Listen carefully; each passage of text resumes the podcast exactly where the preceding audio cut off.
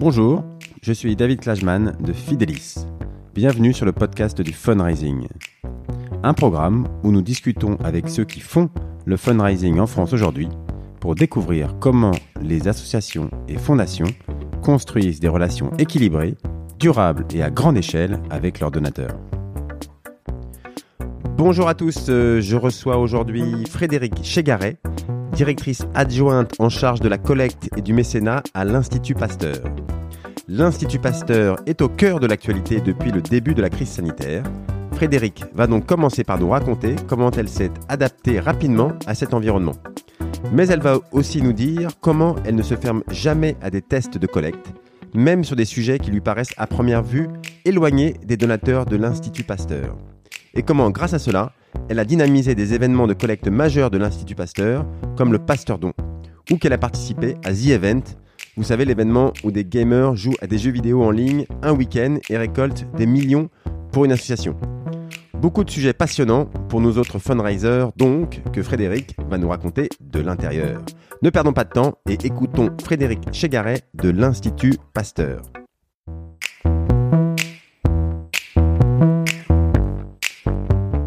Bonjour Frédéric, merci beaucoup d'avoir accepté de partager votre temps et votre expérience avec les, auditeurs du, podcast du fundraising. Euh, Frédéric, vous êtes directrice adjointe en charge de la collecte et du mécénat à l'Institut Pasteur. Euh, donc, euh, bon, rien qu'à citer votre titre, on imagine que ces derniers mois ont été chargés. Alors, euh, Frédéric, je vous propose à la fois de, parler de l'actualité de l'Institut Pasteur, puisque la, la, crise sanitaire a bien sûr eu un impact important sur vous, mais euh, aussi de, parler de quelques événements de collecte très originaux que vous avez mis en place avec euh, l'Institut Pasteur et qui vont intéresser, je pense, beaucoup la communauté des fundraisers. Donc, euh, mais avant de commencer, Frédéric, est-ce que vous pourriez nous vous présenter et nous dire surtout euh, comment vous êtes arrivé dans le monde de la, la collecte de dons? Mmh. Eh bien, euh, bonjour, bonjour à tous, euh, et merci David euh, de me donner cette opportunité pour m'exprimer. moi, j'ai commencé en fait dans une grande agence. j'ai pas envie de dire il y a combien de temps, mais enfin, il y a quand même maintenant fort longtemps. et j'ai commencé en fait dans une grande agence un peu par hasard, qui était à l'époque en fait une agence assez réputée justement pour son activité auprès de clients caritatifs, ce qu'on appelait à l'époque non lucratifs. Et donc j'y suis arrivée entre guillemets petite et j'y suis ressortie 15 ans après en tant que directrice commerciale de l'ensemble justement de, de, ces marques caritatives, même si on n'aime pas beaucoup ce terme hein, dans le secteur. Et donc j'ai eu affaire à de grands noms lors de ces 15 années et je me suis occupée de beaucoup d'organisations et de la collecte de ces organisations. Et puis, D'accord, vous faisiez la communication collecte, vous les aidiez sur euh, tous les sujets. Euh, euh, bah, essentiellement leur collecte de fonds, mais c'est vrai qu'on accompagnait aussi de campagnes de communication, donc c'était assez complet. et durant cette cette période à l'agence, je me suis aussi occupée de, de d'autres marques et du coup ça permettait d'avoir euh, un enrichissement sur les, les, services et les conseils que je pouvais apporter euh, euh, à l'ensemble de, de, de, ces clients du, secteur philanthropique. D'accord, il y a un moment où vous avez eu envie d'avoir le, le, volant entre les mains et de passer du côté de l'association? Bah, En fait, c'est une opportunité. Hein. Euh, j'étais en charge, euh, euh, et je vais le citer, hein, parce que du WWF France pendant plus de dix ans au sein de l'agence. Et quand le directeur marketing a décidé de partir, bah, c'est vrai que j'ai postulé et, et j'ai été engagée de suite en fait, j'ai dit au directeur général de l'époque que j'allais lui faire gagner du temps, car je connaissais bien les dossiers, je connaissais même son équipe hein, qui était en place, et je crois que ça, ça lui a beaucoup plu. Et j'y suis restée sept ans euh, avec de très très beaux projets euh, au sein du WWF, donc euh, une très belle expérience. D'accord, d'accord. Bon ben, ok. Et après, vous êtes, euh, vous avez enchaîné donc. Voilà, sur, l'Institut Pasteur. Euh, c'est l'Institut Pasteur qui est, qui est, venu me chercher et c'est avec grand plaisir que j'ai eu euh, que j'ai eu à les rejoindre. Donc voilà. Donc j'y suis depuis 2016. Ok, bon super. Donc, alors d'ailleurs, en, en, préparant l'interview, j'avais été saisi par vos, connaissances de l'actualité scientifique de l'Institut Pasteur. Je sais que euh, vous suivez ça évidemment de, très près. J'ai juste, une, une, avant de parler dans les détails de, ce qui se passe en ce moment à l'Institut Pasteur, j'en profite pour faire un, petit point sur la, fierté qu'on a de de qu'on peut avoir pour travailler euh, pour une association et, et, vous qui avez été vraiment euh, au cœur de l'actualité française euh, dans les derniers mois, Pasteur a évidemment été encore plus que d'habitude au, cœur de l'actualité. Est-ce que on était tous pendus aux lèvres des chercheurs, voilà. Est-ce qu'on vous avez ressenti ça plus que d'habitude, cette, cette, cette, fierté d'être euh, utile dans le paysage ou euh, qu'est-ce que euh, vous avez ressenti à ce moment-là? Ah oui, oui, euh, très, très utile dans le paysage et, et c'est vrai que donc c'est une urgence qu'on n'a jamais connue jusque-là. En tout cas, nous, au sein de l'Institut Pasteur, c'est vrai qu'on a rarement des, des, urgences de ce type-là. J'ai envie de dire heureusement. Il y a, y, a, effectivement, on connaît les, les catastrophes humanitaires, toutes les urgences qu'on peut entendre même euh, euh, dernièrement aussi euh, Notre-Dame. Donc c'est vrai que nous, on n'a jamais eu affaire à ce genre d'urgence. Et quand c'est arrivé, l'Institut Pasteur, de toute manière, a joué un rôle très très tôt dans, dans cette épidémie, puisque dès le 31 décembre 2019, euh, ils ont été l'équipe, les, les, chercheurs de l'Institut Pasteur ont été mobilisés et, et, pour justement lutter contre ce virus. Et dès mi-janvier, en fait, les équipes, euh, euh, plus particulièrement du Centre national de référence des virus des infections respiratoires, c'est important, ont réussi à, à, à concevoir et à, à, valider un test euh, moléculaire du SARS-CoV-2 et de confirmer les premiers cas. Donc c'est vrai que l'Institut Pasteur a été très en amont dans cette lutte. Euh, il faut aussi dire que euh, en fait, la thématique des infections euh, respiratoires ou, euh, ou, des maladies émergentes, euh, c'est vraiment, ça fait partie des, des missions historiques de l'Institut Pasteur. Et au, au, préalable, nous, on a essayé de lancer des, des campagnes sur cette thématique-là, et on s'est aperçu que ces campagnes ne faisaient pas vraiment écho auprès du grand public, dans la mesure où, effectivement, les personnes n'étaient pas vraiment concernées. Et on a eu un changement drastique cette année, où effectivement les le plus grand nombre maintenant se dit ah bah oui on, on, on est concerné et on a eu une urgence de toute manière mondiale. Enfin je pense que ça personne n'a connu euh, cette ampleur euh, l'arrêt du monde euh, qu'on est encore en train de subir. Et c'est vrai que l'Institut Pasteur a, a, tout son rôle à jouer. Et, et euh, sur la collecte précisément, à quel moment est-ce que vous avez senti euh, le, le, qu'il y avait un impact, euh, que ça, ça commençait à, enfin que les gens euh, se mobilisaient vraiment quoi. Bah, en fait, très très vite, nous dès, dès janvier, euh, comme je l'expliquais euh, scientifiquement, euh, donc nous étions très présents dès le début dès le début, même si euh, on était euh, discret et qu'on n'était pas vraiment euh, au devant de la scène. Mais voilà, dès, dès le, je rappelle, hein, dès le 31 décembre et puis le 29 janvier, en fait, l'Institut Pasteur a, annoncé et publié la séquence du génome du coronavirus jusqu'à SARS-CoV-2 qui était présent en France. et, en, et le 31 janvier a réussi à isoler la souche. Donc c'était vraiment une première en Europe et nous, à partir de cela, on s'est dit qu'on allait avoir besoin de fonds supplémentaires, puisqu'effectivement, on n'avait pas prévu euh, de se mobiliser à ce point sur cette pandémie.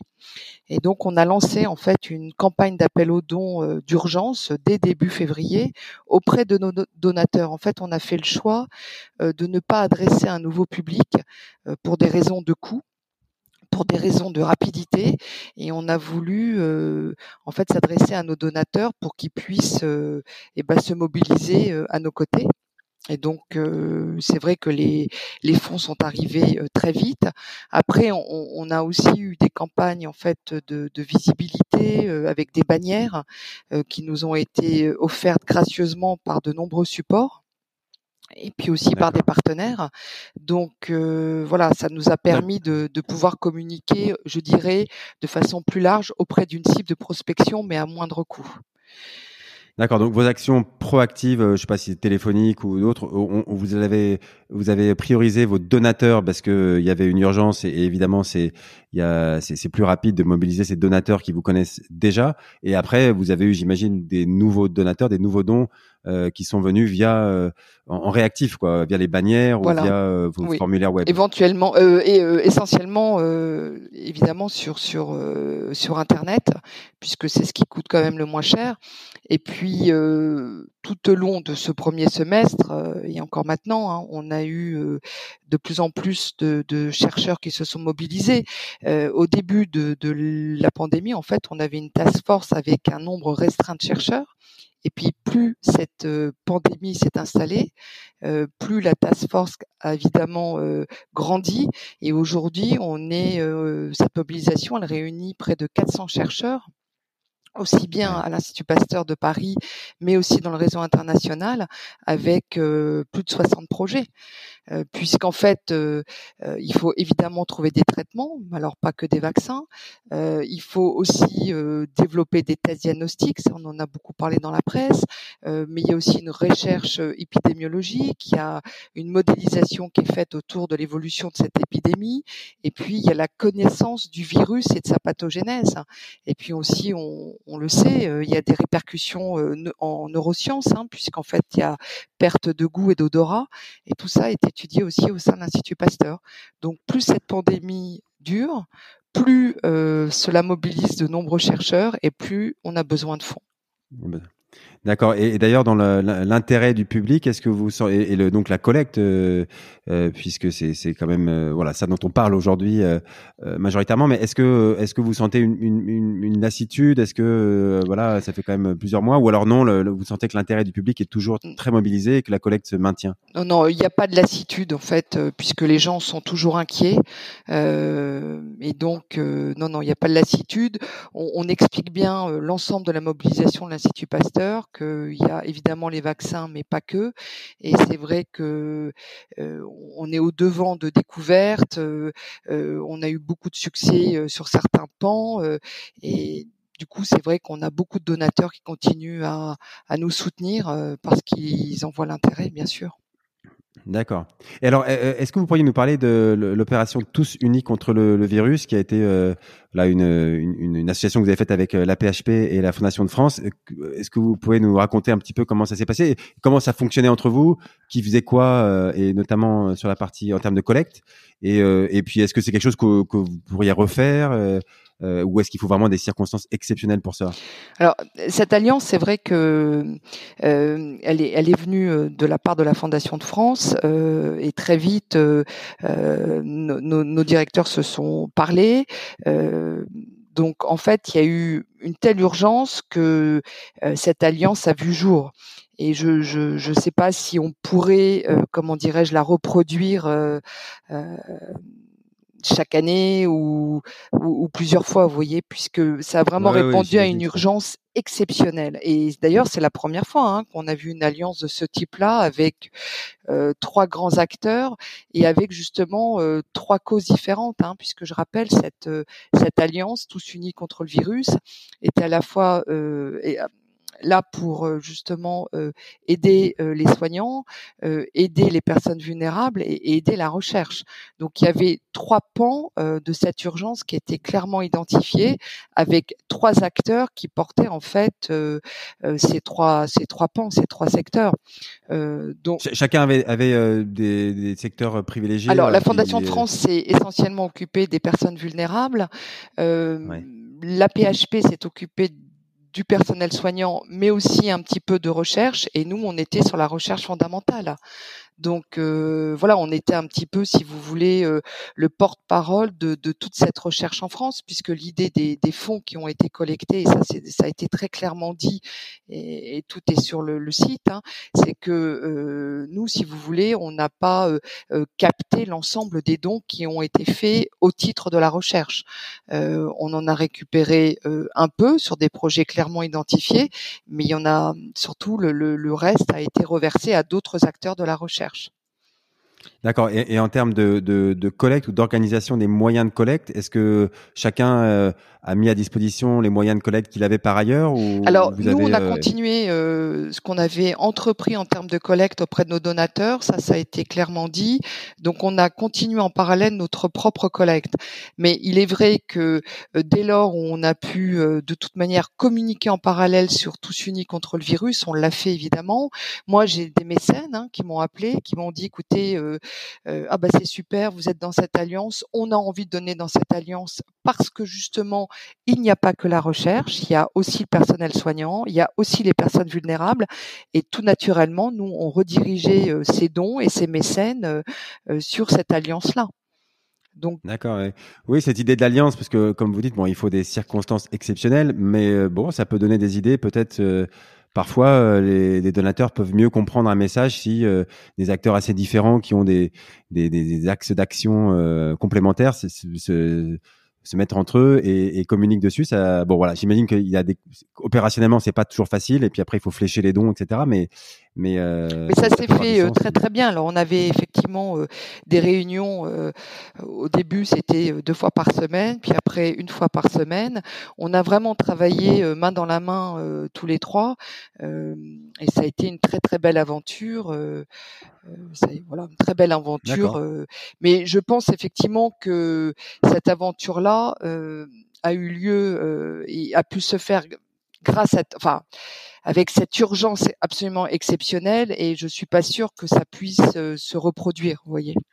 Ouais, bien sûr, il faut, faut une très très très bonne raison.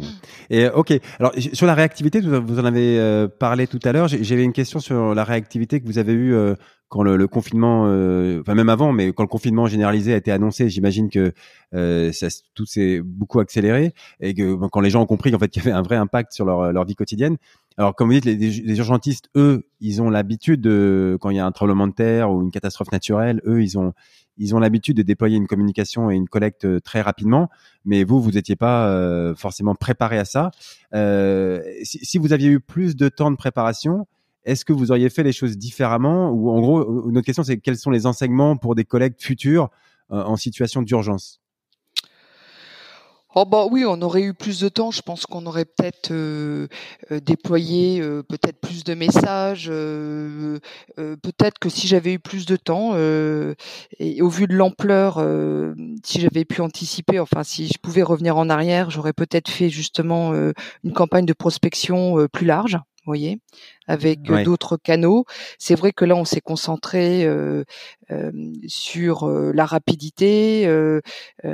donc sur Internet, de toute manière, ça va très vite. On a quand même une réactivité très grande hein, sur Internet. Donc je dirais que ce qu'on a fait nous nos actions autour de bannières ou d'emails euh, a été plutôt bien fait, mais j'aurais peut-être, euh, euh, oui, pu activer d'autres canaux. D'autres canaux, oui, oui, certainement. C'est vrai que en situation d'urgence pour des catastrophes naturelles, bon, encore une fois, moi, je, je, connais surtout la partie de téléphone. Ça, ça marche.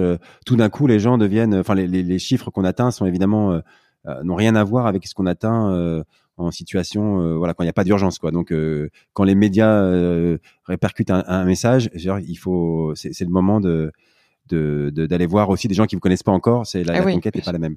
Mais bon, voilà. Après, il faut l'avoir anticipé. Et comme vous dites, euh, vous c'était pas, vous n'êtes pas urgentiste à la base, et donc euh, évidemment tout ça, ça prend du temps. Euh, alors d'ailleurs, juste une question qui n'a rien à voir, mais qui, qui me qui, qui m'intéresse sur le, le, le, profil des donateurs que, que vous avez, parce que je, je sais qu'un tiers des, des, financements de l'Institut Pasteur vient de la générosité du public, oui. alors que les gens peuvent avoir une image d'un financement étatique. Euh, donc vous avez un, un gros travail d'explication à, à, faire auprès de vos donateurs. Et c'est quoi le profil de ces donateurs? Et, et surtout, euh, quand, quand, on a l'ambition et, les besoins en ressources de l'Institut Pasteur, comment est-ce qu'on répartit les efforts entre les grands donateurs, le mécénat, le marketing grand public? Euh, C'est une question un peu large, mais est-ce que vous pourriez nous donner quelques idées là-dessus? Alors, c'est vrai sein de l'Institut Pasteur, euh, euh, la, chance qu'on a, c'est qu'on a un vivier de, grands donateurs importants euh, qui s'explique, euh, je pense, euh, par le prestige de l'Institut Pasteur, qui s'explique aussi par le fait qu'on on, peut rendre compte auprès des grands donateurs, on peut les recevoir, on peut leur faire faire des visites de laboratoire, leur faire rencontrer évidemment des chercheurs dans un cercle plus ou moins large. Enfin, on a toute cette souplesse toute la matière en fait est, au cœur de Paris. Donc c'est vrai que pour nous c'est très facile de de faire savoir, de, de rendre compte et, et c'est quelque chose qui plaît beaucoup et qui engage beaucoup. Donc ça c'est une des forces de l'Institut Pasteur. Alors là, je dois vous parler des grands donateurs. Des Alors est-ce que du coup on peut se, se pourquoi on se, pourquoi on je pousse un peu la question mais pourquoi on se limite pas aux grands donateurs? Parce que on sait les faire venir, peut-être le, le, le, retour sur les efforts investis sont, peut-être plus forts avec eux. Euh, pourquoi est-ce qu'il faut aller voir plus loin auprès du grand public? Euh, voilà, comment vous bah, Parce que de toute manière, euh, faut jamais mettre euh, ses œufs dans le même panier. Que la diversification euh, est quand même très importante. comme tous les canaux d'ailleurs, hein, il faut jamais opposer une collecte à une autre type de collecte, et que c'est justement ce qui fait la force de l'Institut Pasteur. L'Institut Pasteur a, a, lancé sa collecte. De toute manière, l'Institut Pasteur est né, bon, il y a plus de 130 ans, sur une souscription publique. Donc, le modèle de l'Institut Pasteur, c'est la générosité euh. Donc ça, c'est très important. Et vous le rappeliez, c'est vrai que c'est important que nous, on puisse euh, rappeler et marteler le fait que l'Institut Pasteur est une fondation privée donc qui vit de la de la générosité euh, à la fois des donateurs et des mécènes. Alors pas que, hein, puisqu'effectivement euh, c'est un tiers, plus d'un tiers du budget de l'Institut Pasteur, mais ça c'est quelque chose qu'on qu'on ne cesse de rappeler. Euh, puisque souvent on pense que l'Institut Pasteur est un institut public. Donc euh, depuis toujours, en fait, l'Institut Pasteur s'est ouvert à, cette générosité-là, euh, a aussi un nombre de mécènes important et a même développé une collecte à l'international. Donc la force de l'Institut Pasteur, c'est pour, c'est vraiment de pouvoir jouer sur tous ces leviers. Ah ouais, d'accord, ok, ouais, bah c'est très clair. Euh, alors, euh, comme je le disais en, introduction, il y a deux campagnes que, que j'aimerais que vous nous expliquiez un peu plus en détail. C'est le, le, Pasteur Don et, et, votre participation à, à, The Event. Alors, commençons par le, le Pasteur Don. Euh, est-ce que vous pourriez nous, nous rappeler ce qu'est le Pasteur Don et, et, bon, plutôt la version 2019 euh, que la version 2020 qui a été bien sûr différente. Donc, Alors, en 2019, comment c'était? Enfin, C'était quoi le, la version originale, quoi? oui, oui. Alors c'est vrai que le Pasteur Don euh, a été mis en place il y a 14 ans maintenant. Et euh, c'est une opération en fait médiatique coup de poing, si on peut la résumer ainsi, qui est à la fois une opération d'appel à dons et de communication, et qui est donc concentrée vraiment sur une période courte de quatre jours, euh, avec une approche euh, média et collecte spécifique. Je m'explique. En fait, on a un partenariat avec les chaînes de la TNT. Alors au début, il y avait quelques chaînes. Aujourd'hui, on a plus de 40 partenaires qui nous accompagnent sur cette opération, donc gracieusement, hein, je le rappelle, avec à la fois donc des chaînes de la TNT et euh, des radios.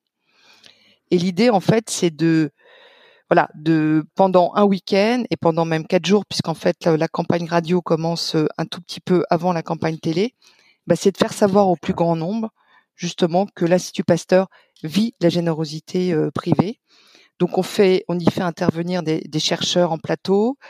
Euh, on a euh, donc la diffusion d'un film euh, publicitaire hein, pendant tout ce week-end, et on essaye justement d'avoir un relais par les animateurs de toutes ces chaînes partenaires qui vont durant tout le week-end parler du pasteur don, parler de l'ensemble des, des, causes ou de l'ensemble de nos recherches, euh, parce que c'est vrai que c'est toujours très délicat de parler euh, de notre pluridisciplinarité. Hein. On a tellement de recherches au sein de l'Institut Pasteur, mais au moins de faire le focus sur les principales. On a beaucoup parlé cette année évidemment euh, des virus et, et, des maladies émergentes, mais pas que, à la fois aussi des cancers, de l'antibiorésistance, qui va devenir aussi un enjeu sanitaire majeur. D'ici 2050 si on ne trouve pas une alternative euh, aux antibiotiques, mais on parle aussi des maladies euh, neurodégénératives.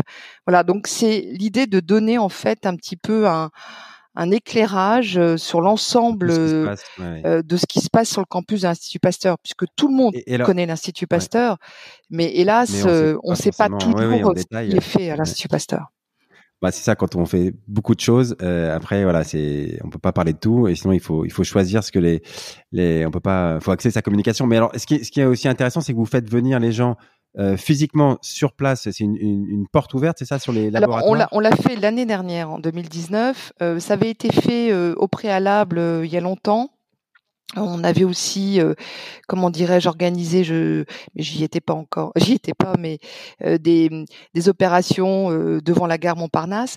Mais c'est vrai que l'année dernière, on s'est dit, il faut absolument faire venir les gens sur le campus, puisque une fois qu'on rentre derrière ces grilles de l'Institut Pasteur, on est conquis. En fait, c'est vraiment. Euh, et mais bon, on a, vous savez, euh, le plan Vigipirate euh, euh, nous nous encourage pas à recevoir non plus trop de monde. Enfin, en tout cas, nous facilite pas la tâche. Mais l'année dernière, on a pu le faire sur une après-midi.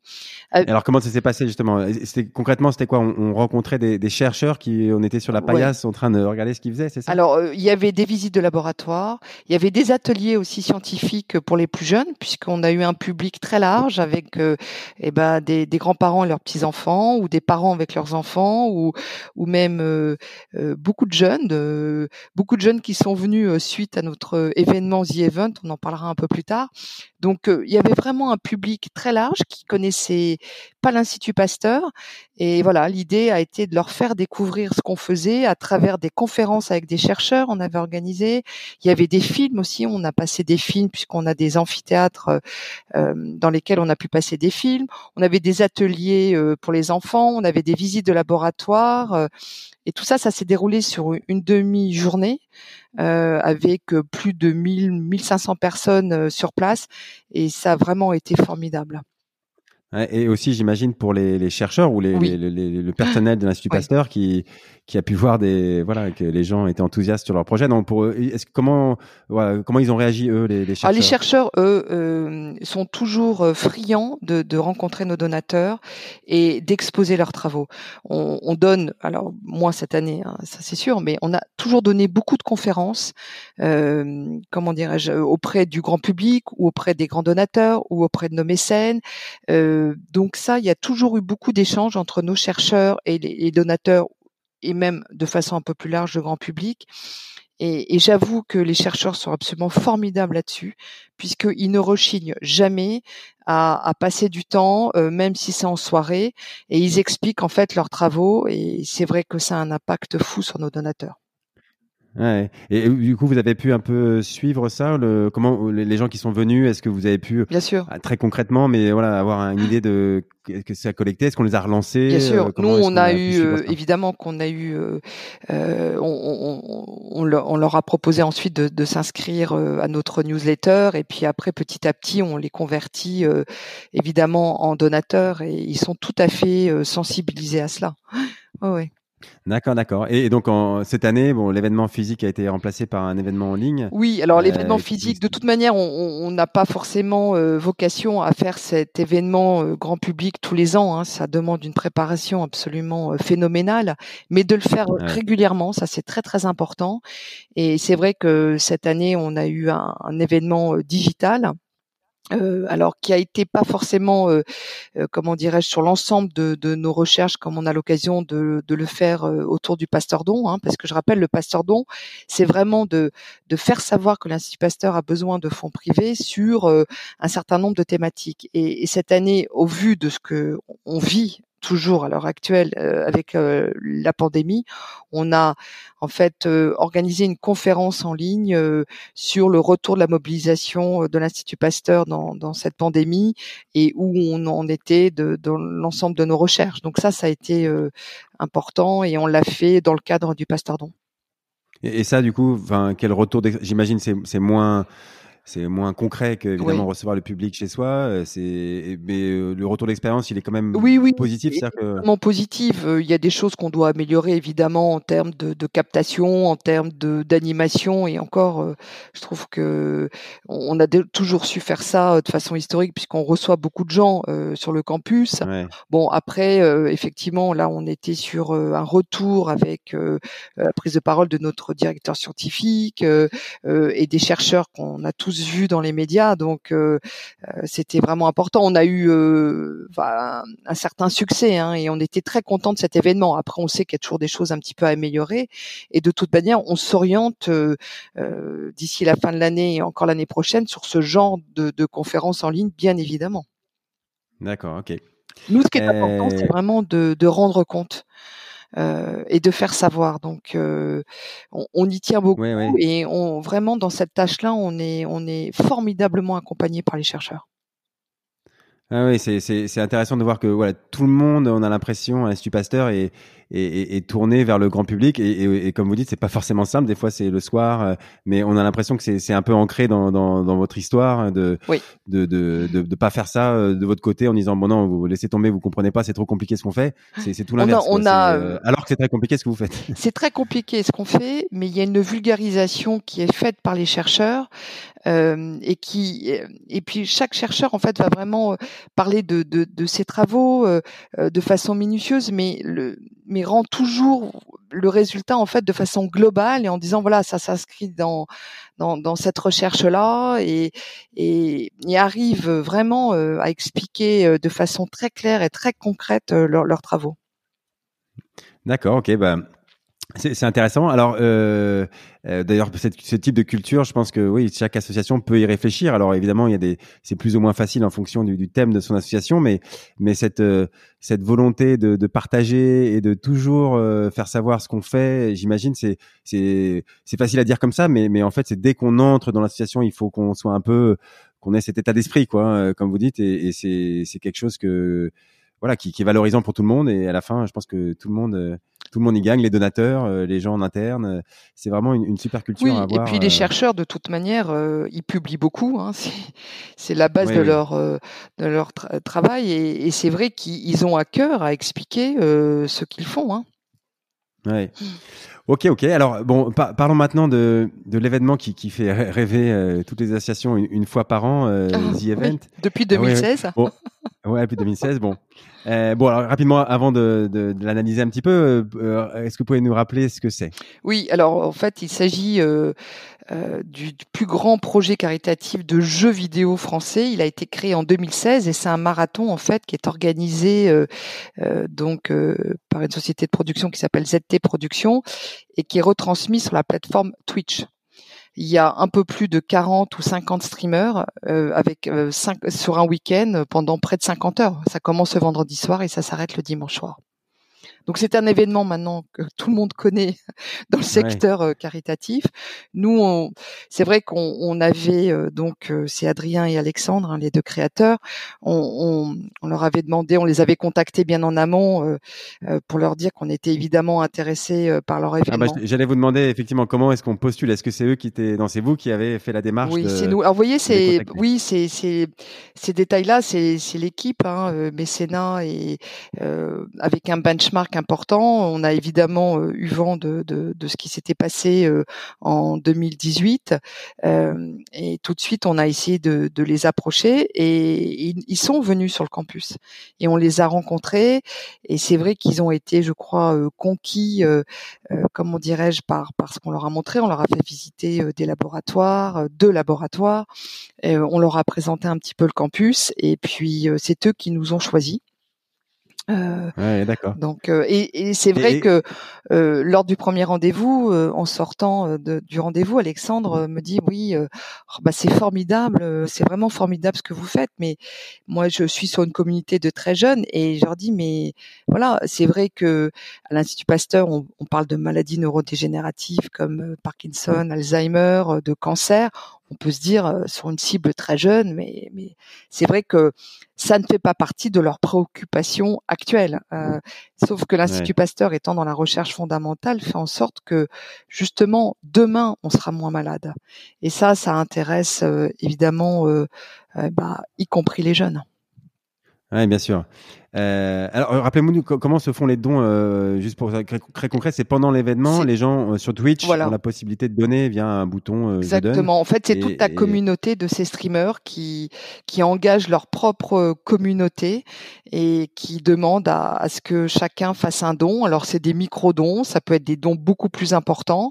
Et il y a une voilà pendant tout le week-end, c'est c'est un c'est enfin c'est formidable d'enthousiasme euh, euh et, et le, le, directeur de la communication de l'Institut Pasteur euh, y a passé d'ailleurs euh, plus de deux heures justement sur un chat avec l'ensemble de, de, la communauté des internautes, enfin des streamers. Hein. donc en fait, c'était vraiment avec du grand public à, répondre aux questions en live. Et je pense que c'est ça qui a fait aussi le succès de, de l'opération euh, et l'effervescence. Enfin, c'est formidable. Hein. Et, et, ça a été aussi formidable cette année. Donc euh, alors juste Twitch pour préciser parce que c'est vrai que je pense que beaucoup de gens ne connaissent pas Twitch. C'est une plateforme de qui est utilisée par les gamers pour euh, diffuser leur, leur, leur ce qu'ils sont en train de faire en, temps réel. C'est-à-dire euh, on, on, va dessus et on peut on peut montrer sa partie, son euh, sa console et, et, en fait ça intéresse plein de gens quand vous êtes un, très fort à un jeu. Et eh oui. Ça intéresse pas de gens. Voilà oui. Non, mais je, je, parce que je sais pas si tout le monde est sur Twitch. Mais mais j'invite là euh, sur internet il y a, y a beaucoup de vidéos sur The Event et j'invite chacun à, à, aller se connecter parce que c'est quand même voyez, là, c'est quand même quelque chose aussi de, de formidable. Euh, vous me demandiez par quoi j'étais étonné, mais j'ai été étonné par ça, puisque et puis euh, Adrien nous l'a expliqué. Il nous a dit que lui, il a été très longtemps dans, les jeux vidéo jeunes, qu'il était un petit peu, euh, que ses parents étaient un peu désespérés, et finalement, il a voulu montrer à tout le monde que bah, les jeux vidéo, ça peut aussi servir. Nous, l'année dernière, on a eu même un tweet d'Emmanuel Macron à ce sujet. Donc, euh, ah on était très fiers. C'est un courage.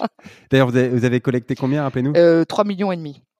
Et en fait, chaque année, hein, c'est de mieux en mieux, puisque l'année d'avant, l'année avant qu'on soit sélectionné, c'était un million, un million, un peu plus d'un million. Et cette année, euh, l'association qui a été choisie euh, a obtenu 5 millions 7. Ouais, ok.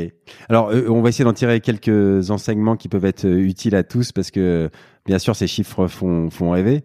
Euh, bon, euh, d'ailleurs, une petite aparté, c'est que, c'est qu'en tant que collecteur, en tout cas moi, ça fait toujours un petit coup moral aussi d'entendre ces chiffres après un événement comme ça parce que dans la réalité, je sais très bien que c'est énormément de travail et que ils ont dû préparer l'événement pendant des mois et des mois. mais sur le papier, on peut se dire, c'est c'est fait des, des, jeunes de 20 ans qui jouent aux jeux vidéo pendant un week-end et ils ont levé X millions d'euros. Et moi, euh, qui suis, euh, moi qui suis un collègue par téléphone, je sais combien de temps il faut, combien d'appels il faut passer pour lever autant. C'est le one to few. J'ai toujours un, j'ai un petit coup au moral à chaque fois. Mais oui, mais, oui. mais ça, c'est. Je me demande si on a choisi le bon. mais bon, encore une fois, je rigole parce que je sais très bien qu'on lance pas un, un The Event toutes les semaines. Euh, non, on lance pas un The Event toutes les semaines, mais c'est surtout basé sur la, la communauté de, de, ce, de chaque streamer. Et ces streamers, ça fait des années et des années qu'ils entretiennent leur communauté. Ouais, bien sûr, bien sûr. Ouais. Bah, D'ailleurs, euh, euh c'est, est-ce qu'on, est-ce que derrière vous avez, euh, qu'est-ce que vous avez pu apprendre vous sur la façon de communiquer avec ces jeunes et euh, On les a remerciés euh, déjà en envoyant un email avec une vidéo donc du directeur de la communication Jean-François Chambon, puisque c'est lui qui était intervenu le samedi soir lors du, du marathon.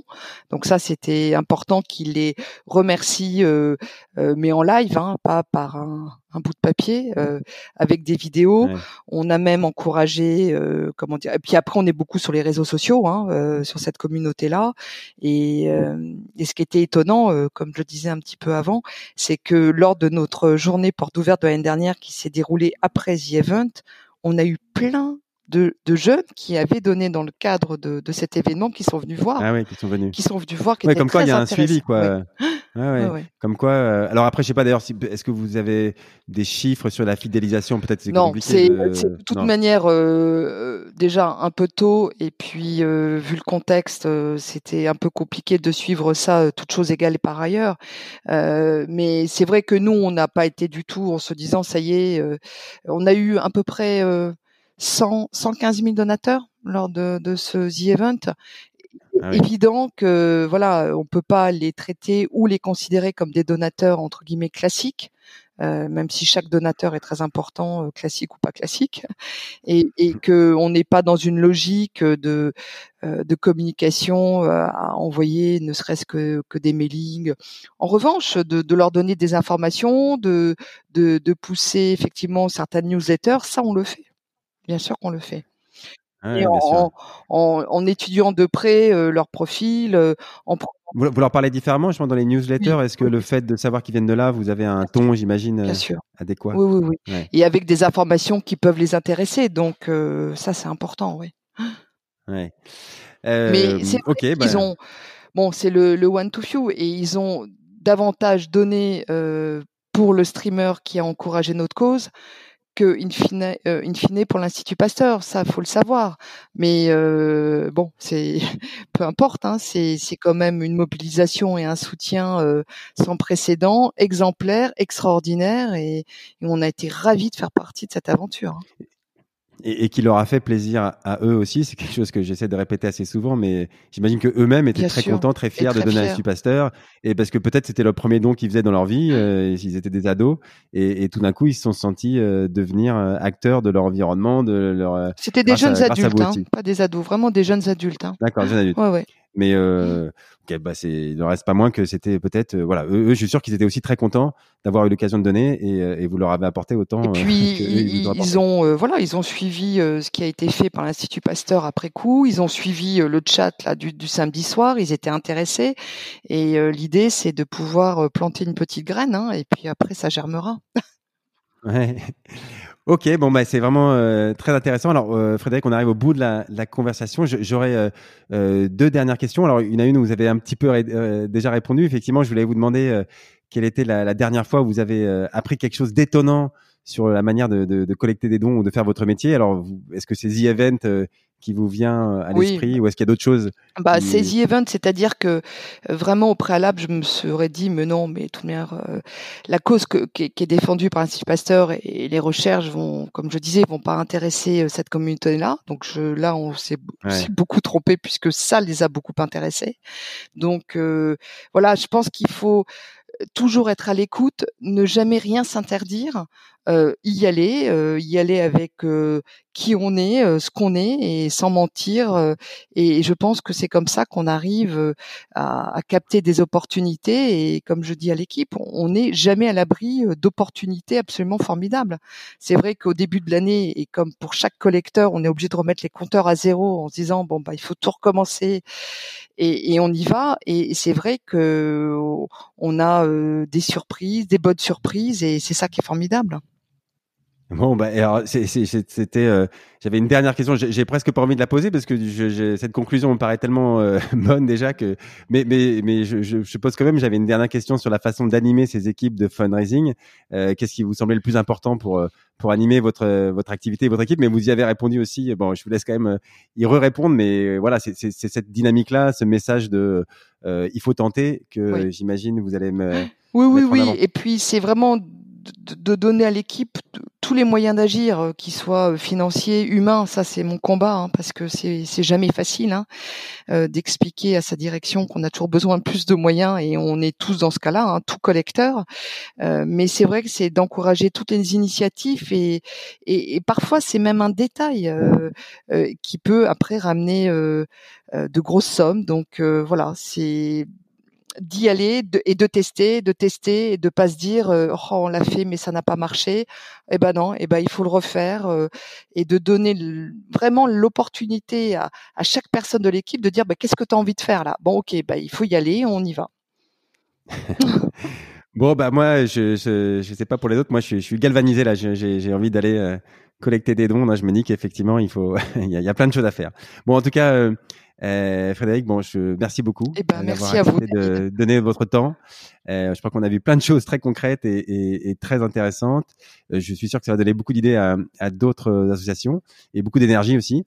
Euh, eh ben, euh, merci encore et euh, à très bientôt. Merci. Au revoir.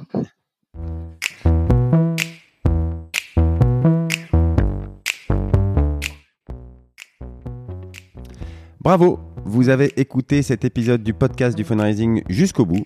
Merci de le partager avec deux amis autour de vous, d'inscrire de force tous vos collègues sur leur smartphone et de mettre une note 5 étoiles avec un gentil commentaire pour aider à faire connaître ce podcast. Aussi, si vous voulez télécharger un guide du fundraising et être au courant des nouveaux épisodes, vous pouvez venir vous inscrire sur le site fidelis-cc.fr slash podcast. Je suis David Klajman et je vous dis à très bientôt pour un nouvel épisode.